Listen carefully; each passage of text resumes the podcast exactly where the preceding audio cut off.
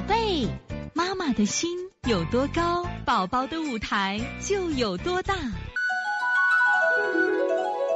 现在是王老师在线坐诊时间啊，江西福州这个哈哈妈，哈哈妈说什么呢？说孩子两岁半，从幼儿园每天晚上睡到半夜都会爬起来哭一次，安抚他好像听不到，抱起来拍几分钟着。昨天晚上睡一直滚，半夜起来吐了一次，吐的是食物原型。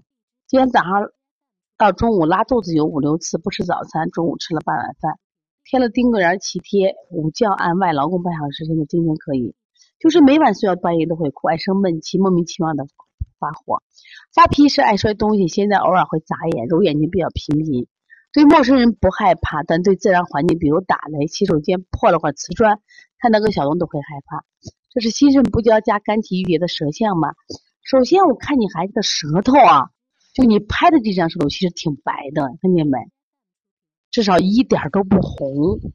但是呢，这个舌头虽然颜色白，但是挺硬朗的，精气神儿还挺好的，看见没？